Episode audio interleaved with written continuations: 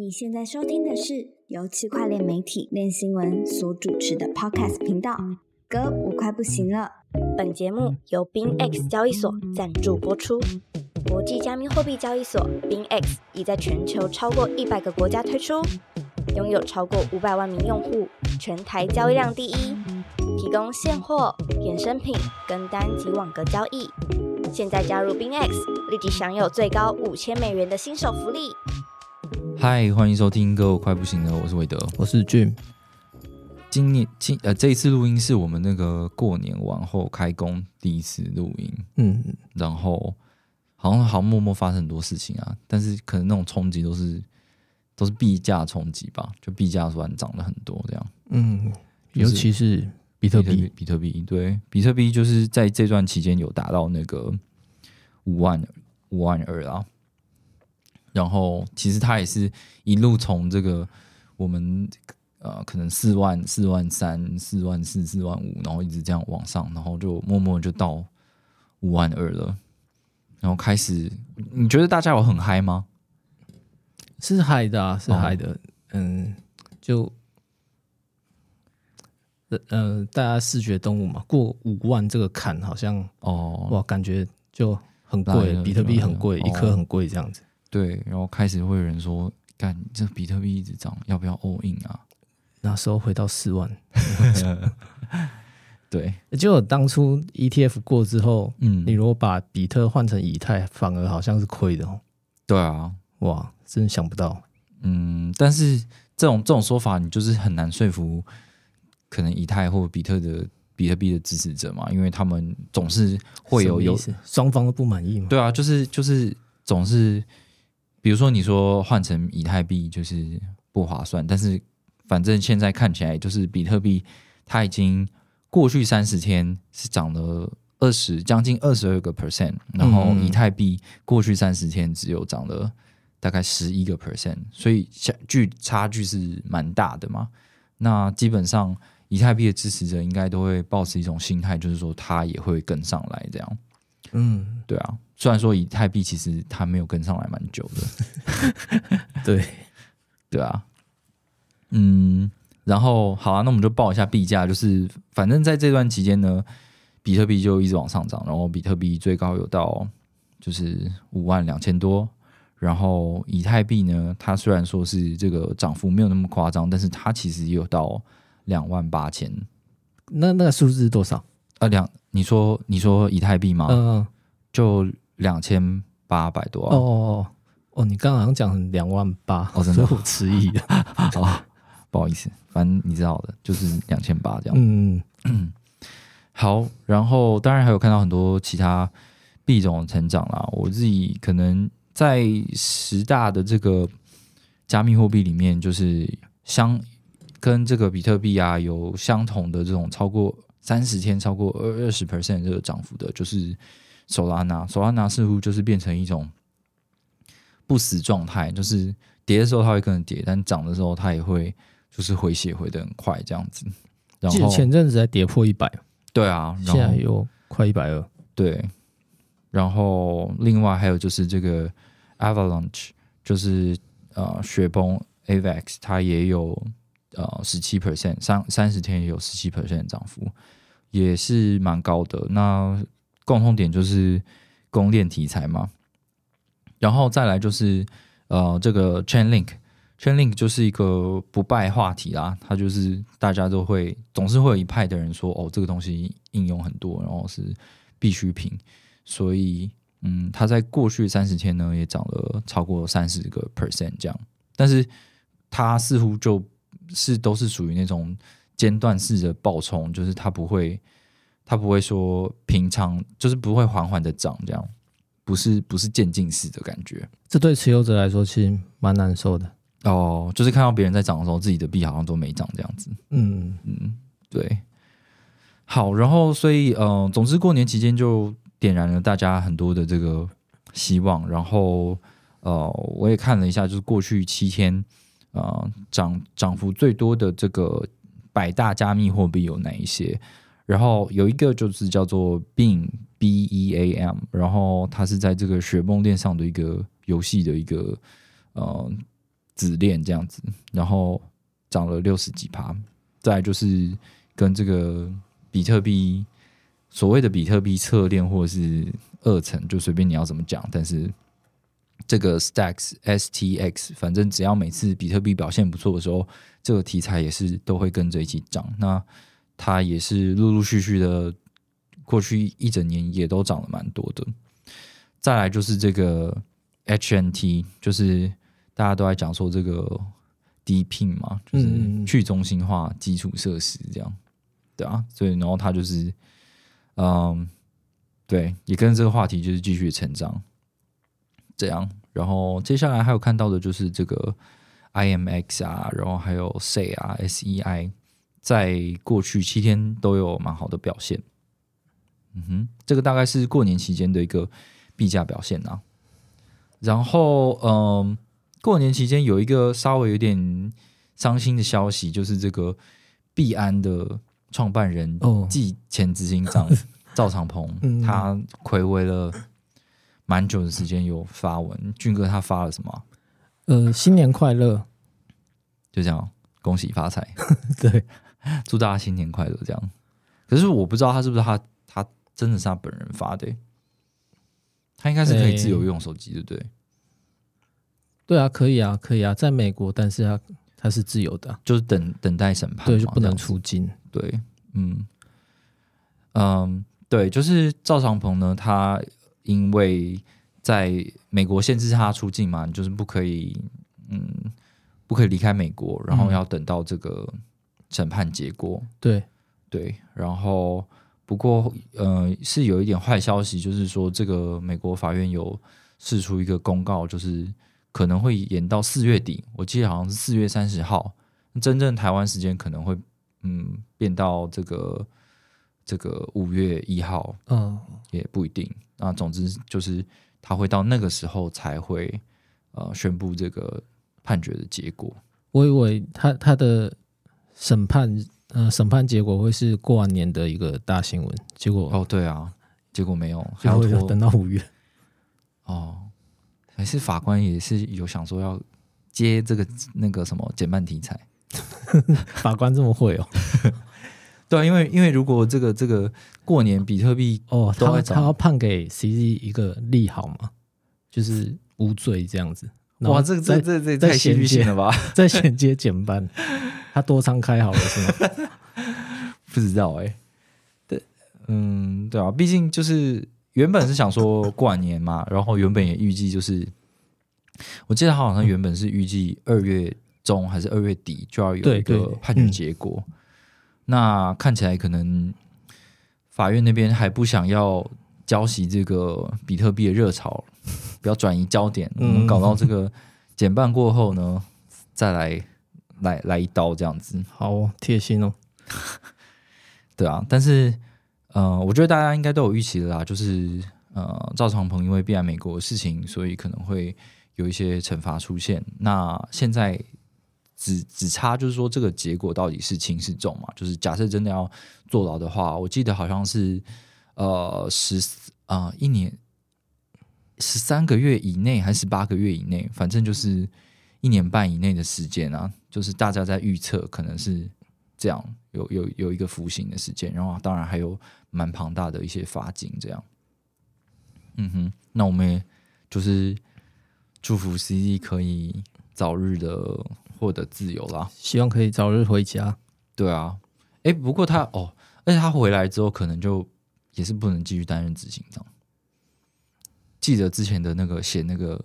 呃和解的内容，好像有类似的，就他不能再当高层的样子。有点久，有点忘了。但我好像有的 写到某个某个机构还是某个人的预测，说他嗯几年之后会再重回哦，可能那那样的一个禁令是有一个效期的啦。嗯嗯，好的，好，那接下来呢，就是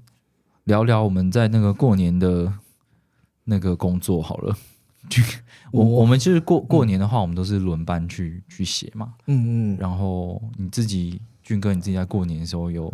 工作上有没有什么想法吗？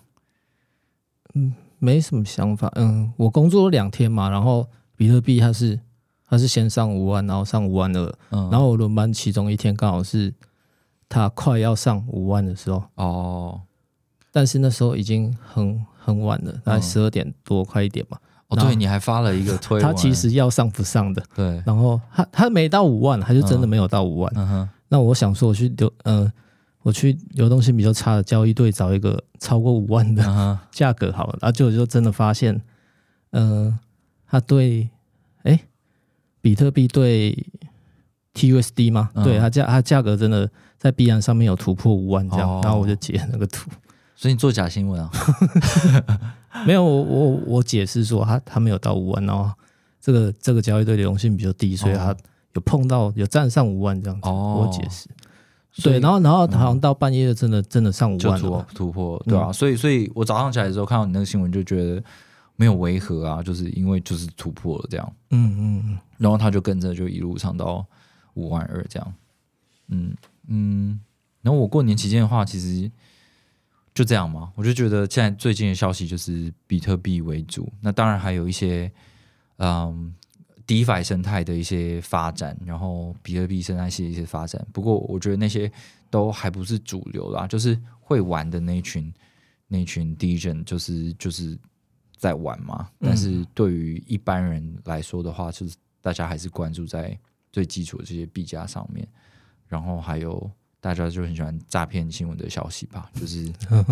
对啊，台湾最近打击也蛮严重的，然后我们也有写关于这个其他国家的，可能是啊、呃日本啊或韩国啊，其实他们对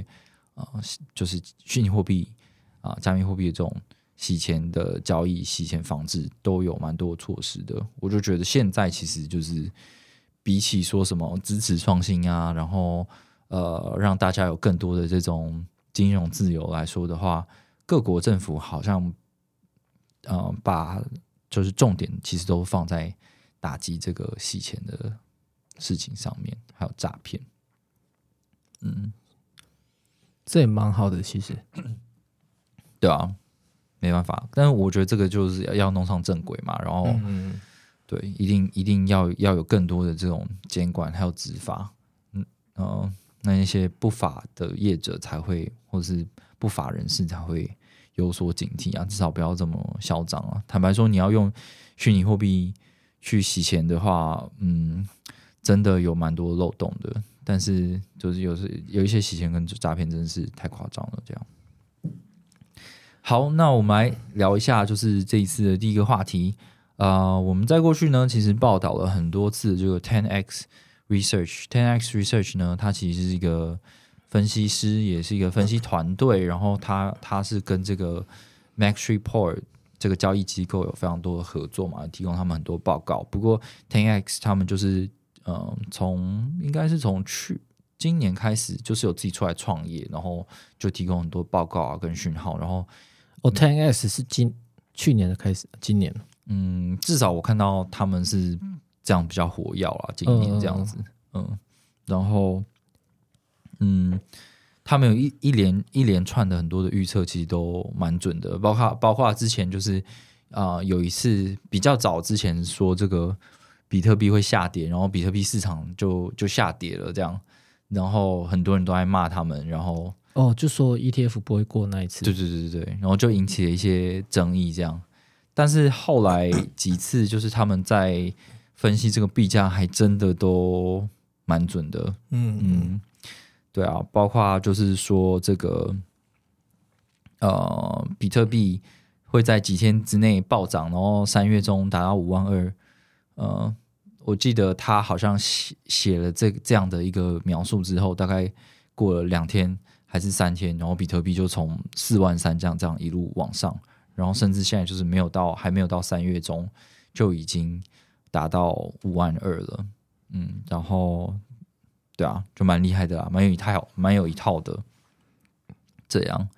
那在在这一波里面呢，不只是这个这个 Ten X Research，还有另外一个分析师，嗯他像分析师吗？投资网红，投资人，有点像 Carol，但他是风投创共同创办人。对，呃，Andrew Kane，然后他也有去做一个预测的命中。俊哥，我们是不是之前有讲过这个 Andrew Kane 的预言？你说他是前一篇吗？上一次对啊吗？对啊，上一次有吗？上一次他是讲说索拉纳才是最好的哦币本位那个。那他这次是讲了什么？被他命中？哦，他就说他预他预测说未来不会看到比特币在低于四万，然后二月会涨到五到六万，嗯，然后三月就会创下历史新高，哦历史新高可能就是七万以上了吧，哦，这个更狠呢，就是他讲的更大了。更大，就就是是更高吗？对啊，更高了。嗯因为就是这个 Ten X 至少他是说，他倒没有说到历史新高了，嗯，但他只有说就是，呃，今年会表现非常好，然后三月会就是继续往上这样子。那那但是至少说这个，我记得 Andrew Kane 那一篇里面是有说，就是呃，就是会到五万二嘛，没有，诶，就五六万，五六万，二月五六万之间，哦，OK。那我记得发完这一篇之后，好像没有过多久就，到达目标了。对对对，哦，好啊，那就看他说会不会中喽。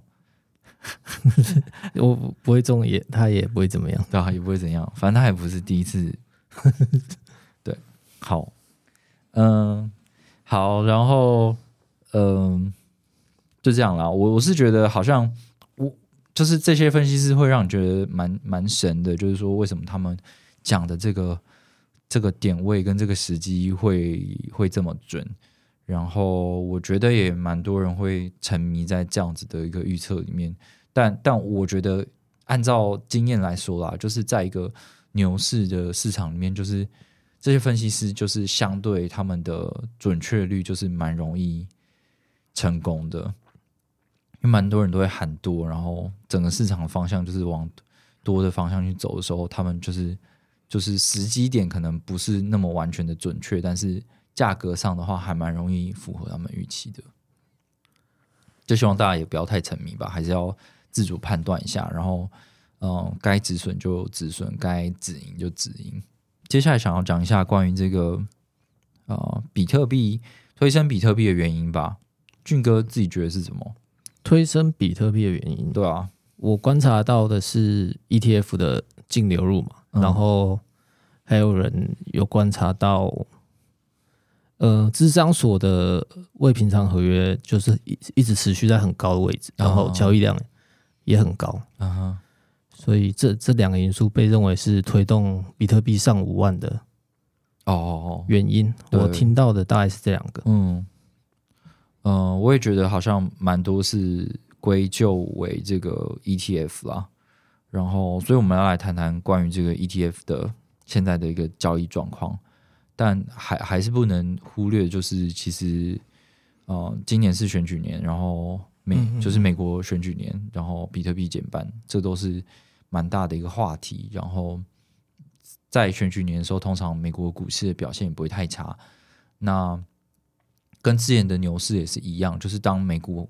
在蓬勃发展的时候，像是虚拟货币这种投资市场，基本上也不会差到哪里去。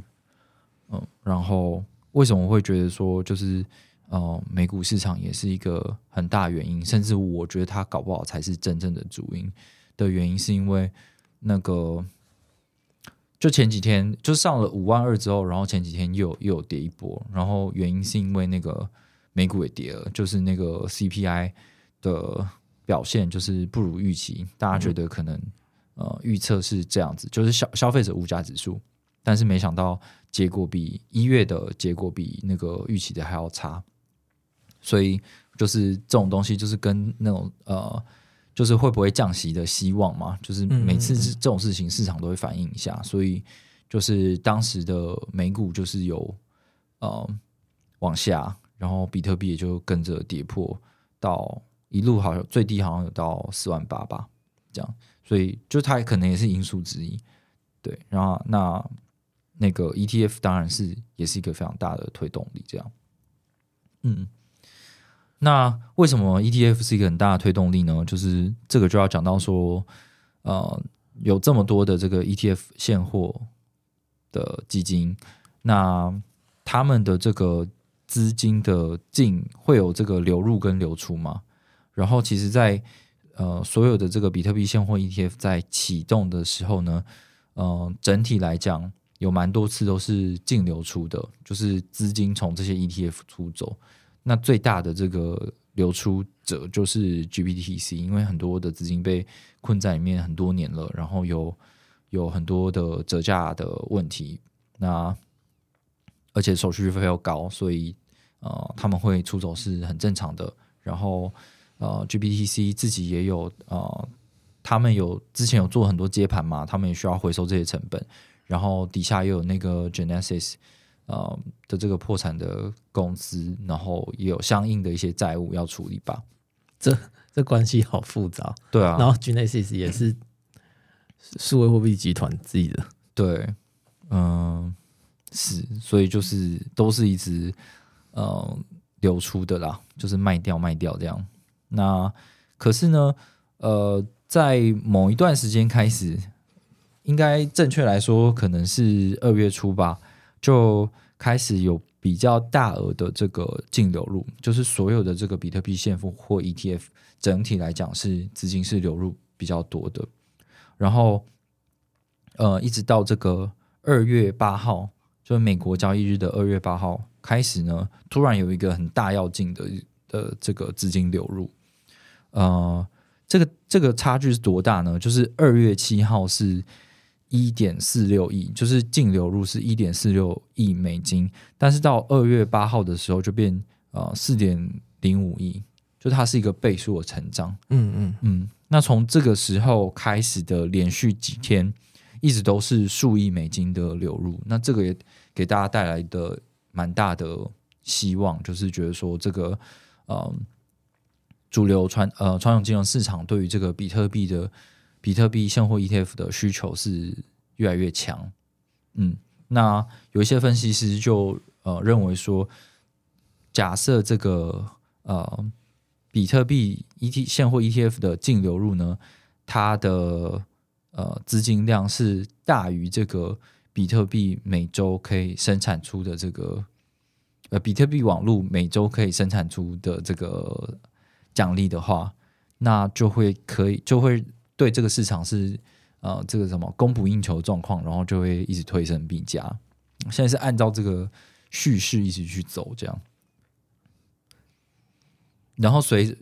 随着接下来的状况呢，也是这个呃 GBTC 呢，它在大幅的减低呃资金的流出量，因为它之前其实都是每天都是数亿美金一直在。一直在做这个净流出，可是它也是从这个二月初开始，呃，二月六号开始呢，就是变成只有几千几千万美金，然后偶尔可能接近一亿美金，但总体而言呢，都是几千万美金的在流出。那相较于这个啊，BlackRock 就是贝莱德他们的 IBIT 的这个 ETF 来说的话呢，就差距很大，有点这个情况有点反过来，就是现在。呃，贝莱德的这个的这每天的这个净流入呢，已经达到数亿美金的这个规模，尤其是二月十三号，它有近五亿美金，然后交易量也非常大，所以这些都是都是被认为说这个 ETF 正在开始影响这个呃比特币的价格市场的关键之一。照刚刚那个说法，净净流入大过。呃，矿工可以提取的价值，那那减半之后净流入不就远远超过矿工的卖压了吗？对啊，所以大家就是觉得说这个就是减半减半行情就会提早来哦。嗯，之前我们就都一直在讨论说，这个之前赵朝鹏发文也有说过嘛，就说通常这个行情是。真正的这个行牛市行情是在这个减半过后的一年才会发生，但是我觉得现在大环境完全不一样嘛，因为已经有一个商品，然后是在主呃传统金融里面有提供一个窗口了，那看起来它把这个牛市循环可能变相的已经加速了，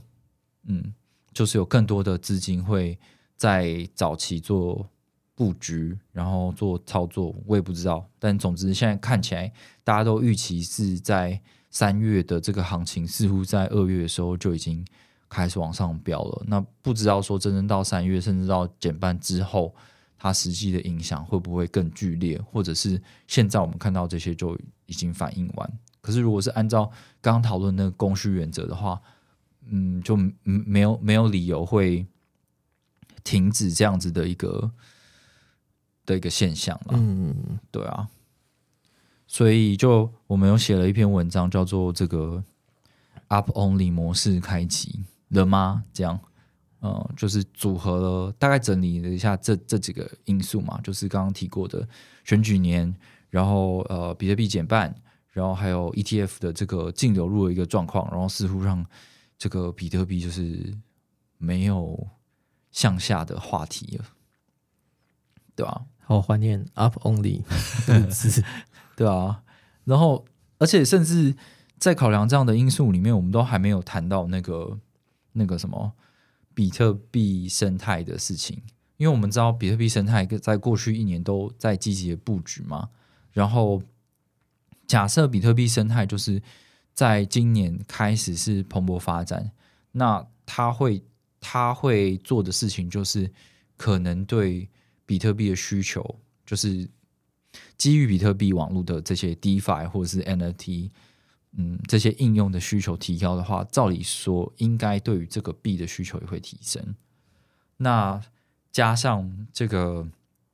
ETF 的需求，是不是会更去压迫到说这个减半后的供给，然后进一步提升价格？我想这个应该是很多人在今年对于币价有很大期待的原因吧。对啊，更期待比特币吗？对啊，那对，就是我之前 podcast 有聊过一件事情，就是就觉得说，呃，像是这种基于呃应用，就是应用生态，然后造成这个需求提升，然后拉抬币价这件事情，在以太坊的生态是已经玩了很多年了。嗯嗯嗯，那在在这样的情况下呢，它的这些造富效应已经呃，就是溢出到其他链，就比如说啊、以太坊的 L two 或者是其他的新兴的这些公链。那为什么会有这种溢出效应？就是我自己觉得，就是因为比太以太坊的这个话题跟它的技术的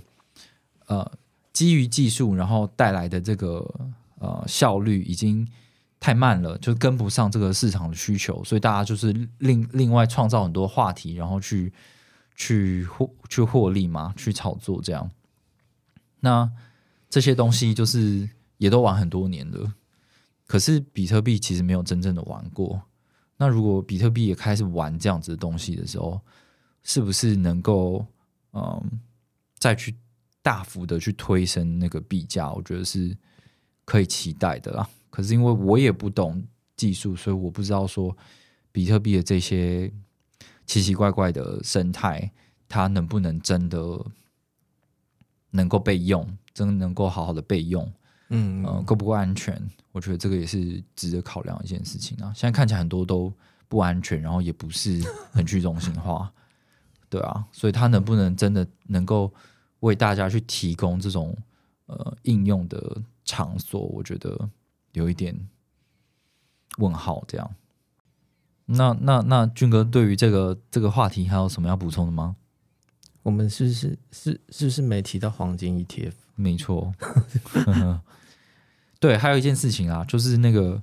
黄金 ETF，就是之前我们有讲过很多次，就是那个呃，有一个彭博的 ETF 分析师，呃，他就是经常在这个 ETF 还没有通过之前，就发表很多他的观点，然后也提供我们多很多最最新的资讯嘛。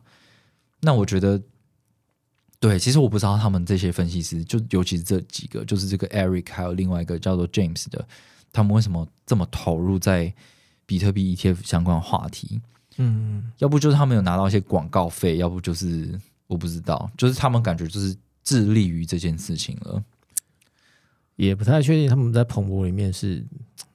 因为不因为不会有一个比特币 ETF 的专业分析师啊，他可能就是、他什么都看嘛，然后但是从去年就是他们就是非常专注在这一个话题上面，那我觉得这个其中必定有一些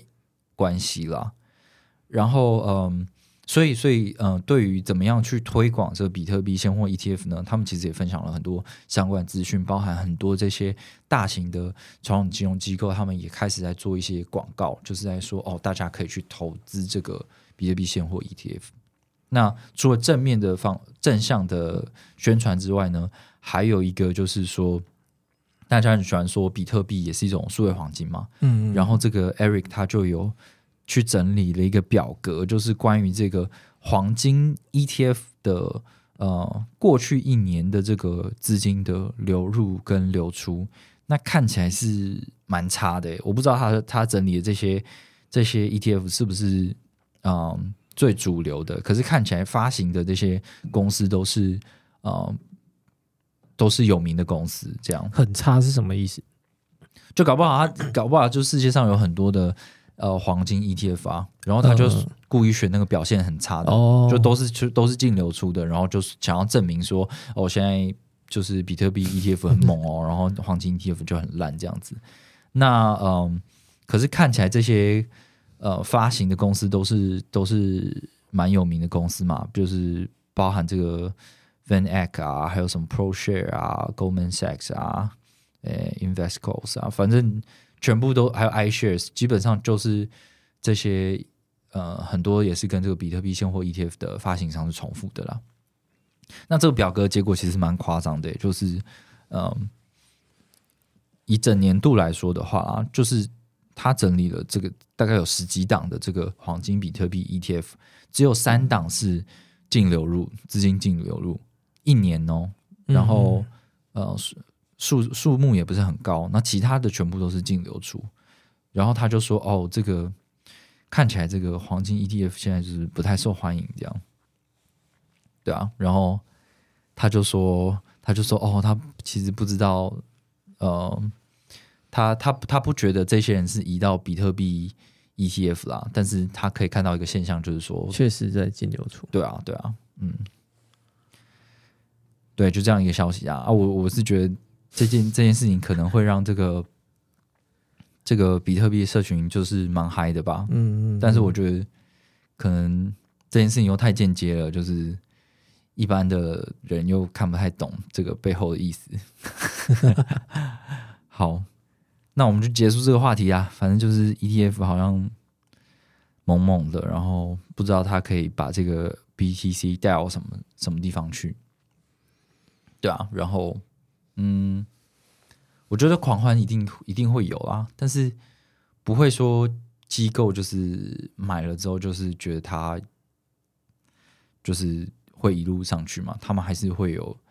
呃了结获利的时候，嗯，对。长期来讲的话，基本上，嗯，在在这种 ETF 的产品，通常都是长期持有嘛。我们当然不用不用预期说它可能波动性超级大，可是它它一定会是还是会有波动的啊。不会觉得我不会觉得说它就是这样子稳稳的一路往上，然后你有一天就是不愁吃穿，我是觉得有点难。对啊，因为嗯，二零二零二零二一的牛市也是有好几波回调的。嗯嗯，是啊。那俊哥这次不就很爽？因为俊哥不是都是都是只买比特币，没有啊，比特币涨那么少，小币就涨那么多。哦，也是啊。好，嗯，讲完比特币的话，想要讲一下我最近发生很蠢的事情，就是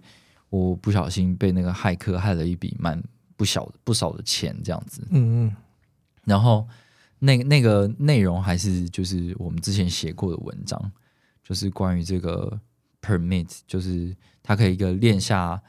签署呃签名的这个状况，然后我的我的账户就是在没有发生任何 transaction，就是就是你的你的钱包就是没有去签署任何的交易，就是你没有付出任何的 gas fee，可是因为你啊签署了某某一种那个许可，然后就就钱都不见了，这样就发生了一件这个。蠢事，这样希望大家可以呃警惕。有我们有特别写两篇是关于这个，对不对？就是为的为的又补了一篇。对，嗯，之前的第一篇其实是 Carl 写的，就是上次有来我们节目的那个 Carl。然后，嗯，这个这个这个事情呢，其实比较早是一些那个那个治安公司的那个呃白白帽，就是他有去提醒大家提醒大家说，就是呃 Uniswap 它有一个有一个签名，就是呃它叫做 Permit 函数这样子。那它的本意其实是让大家可以更节省的。更节省这个网络的这个 gas fee，然后呃可以很高效，然后低价的去处理一些交易。但是这个东西呢，就是有可能会被一些有心人士利用，就是因为你签署过这样的一个 permit，就是一个允许的一个签名的话呢，你会被。控制你的就是你你你的东西，它可以全部转走，就钱包里面的钱，它可以全部就转走，而且还是用你的钱包去里面的钱去付那个 gas fee 这样子。而且这个授权期是超久的。哦，对啊，然后，然后，然后，而且他签的时候呢，他是一个链下签名，就是你你你只是按了一个签署而已，然后它不会。它不会有任何的这个链上 transaction，因为因为过去有一些有一些钓鱼的东西，你可能是要签一个链上的 transaction，它会很明显要你跟合约互动。对啊，就是你要 approve 一个东西，然后你可能要付出一点嗯微量的 gas fee 这样，但这个完全不用，它就是一个链下签名，你可能就只是像是写了一个同意这样子，然后你的东西就会马上被转走了。对，那呃。就是过年的时候呢，因为我就是出去玩，然后又同同时要要工作，然后就觉得就是有一天我就是出去了，就是可能在家里附近散步，然后回来想说哦，我继续来工作，然后写一个写一个文章，然后我在查东西的时候，我就进入了那个啊这个这个那个 i i 跟 i 跟 layer 的一个就是他们的官方 Twitter，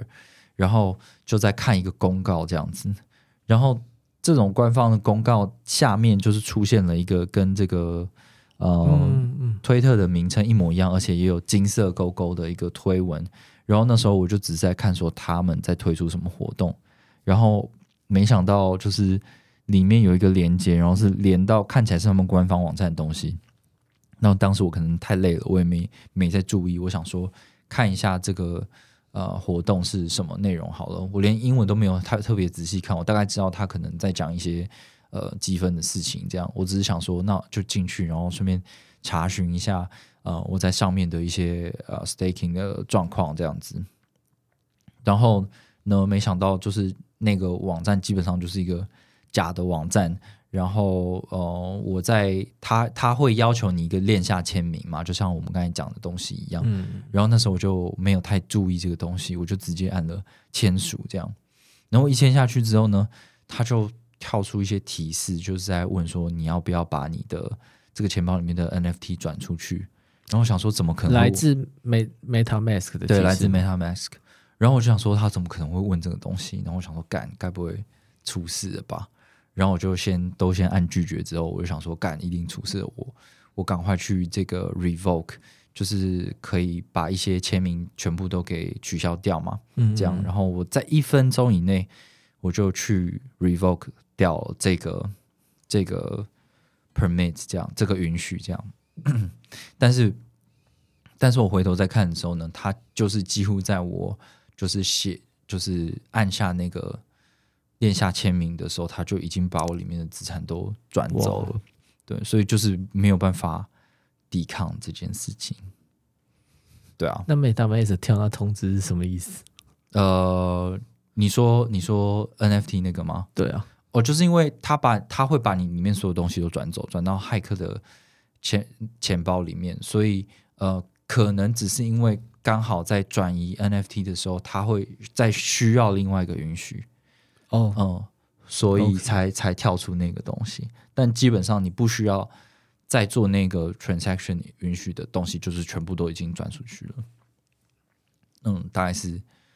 这样子一个状况。对，然后呢，为了避免这些状况呢，其实大家有很多的事情可以做啦。然后我就是有点懒，所以我都没有安装这些东西，因为我想说，其实 MetaMask 它自己就已经有去更新很多的这种恶，就是恶意交易的那种警示了，所以我就没有特别注意。但其实呢，你是有有方法可以做的，就是可以推荐大家一个那个呃。这个叫什么插件？Scan Sniffer，嗯，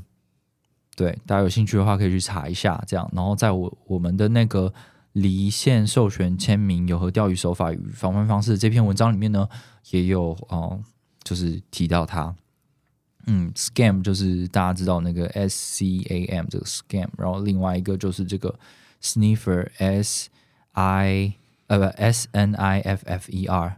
嗯，这个插件就蛮棒的，因为它会在你的这个所有的可疑的交易或者是有奇怪的签名授权的时候呢，它都会去提醒你。而且你在做任何的这个 transaction 之前呢，它其实也会更透明化的去告诉你说，哎，现在你按下这个之后呢，就会发生什么什么的转移哦。你你确定要做这个吗？这样，然后进入一些可疑的钓鱼网站的时候，它也会直接。就是把你 block 起来，就是有出现一个红色的画面，就是完全进不去这样。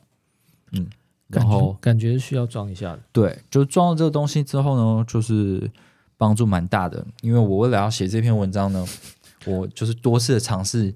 就是再次进入那个钓鱼的网站。那进入那个钓鱼网站之后呢，这个 Scan Sniffer 它就会给你很多的提醒，这样子。嗯，甚至你根本就进不去。嗯，对。然后现在的其实这些呃网络的怎么说，就是呃通报机制，其实也也已经区块链通报机制其实也是蛮多的。因为它一发生这件事情之后呢，哦，就很快的，就是这个这个 contract，就是这个智能合约就已经被通报是。钓鱼的合约，然后网站也都已经进不去了。对，嗯，但是就是比不上我的手快，就就是我想说，哇靠！我现在要尝试着在出事之后，要尝试再进去这个网站，这个网站的很多包含 MetaMask 都都不让我进去了。但是我当时在手贱的时候，居然都进得去。就是我到底是在多快状况下，就是。呃，就是就看到这个广告，这个假的钓鱼的链接，然后就就中招这样子。嗯，所以就是嗯，希望大家要多多多注意，都要多多的小心。嗯，不过我觉得其实就是以一般的小白的用户来说，应该也很难会遇到这种状况啦。第一个是你比较少会用这个 MetaMask 在做一些。呃，DeFi 方面的运应用吗？那你会去玩这种呃 Restaking 啊，还有各种质押 Farming 的东西？其实你基本上都已经是老鸟了啦，所以你中奖的话，也就是应该而已。就你太不小心了，对，嗯，好，然后嗯，之前我们的读者其实有发生另外一个跟 MetaMask 相关的，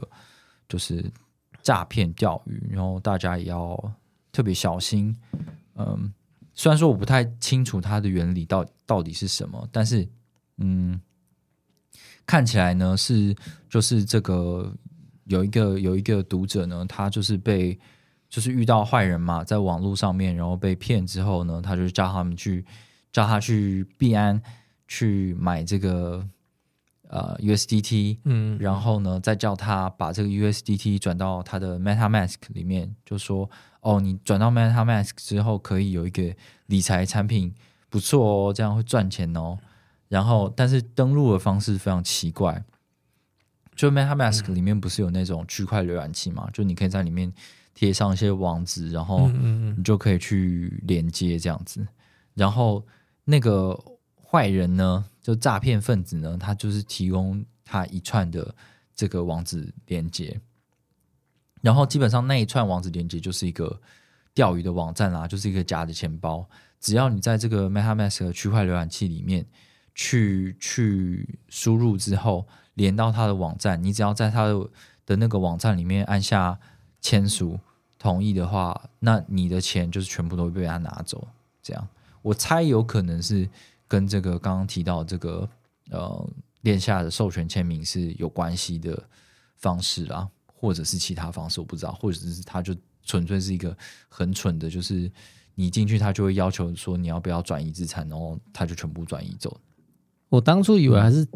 下载到假的 MetaMask APP，哦，不是诶、不是，所以还是从 MetaMask 连过去，对那演的蛮像的。对啊，然后对我，然后总之他就很担心，他说：“啊、你看我上这个网站的这个 A P P 里面都还有告诉我的余额是多少啊，可是他就说我这个领不出来，我要补一下这个美国那边的税金，大概是十几万，那他他他的钱才可以出来这样。然后我就说你这个百分之百就是诈骗，嗯，然后总之就这样，他钱他钱就就拿不回来，然后我还最后问他说，那那所以他到底是跟你说这个获利是多少啊？就是这样，然后他就然后他就给我看，然后我看了一下，他就是存这种活期存款，呃不不是活期存款，还是定期的年年化利率三趴。我说三趴你都要这个，你知不知道你在币安买的时候，如果你是做这种什么活期的这种存币的话，你就是都可以十趴了，你怎么会这样？对那他怎么说？他不知道，因为他完全不懂这个东西。对，所以所以就是很多的这种诈骗案例，就是他们他们就是初学者，可是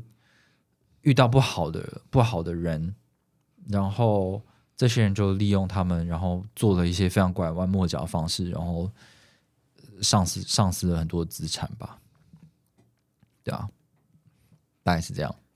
然后我觉得多半都是感情诈骗。嗯虽然说我问他们说你你是不是被感感情诈骗，多数人都不愿意承认，哦，真的哦、对啊，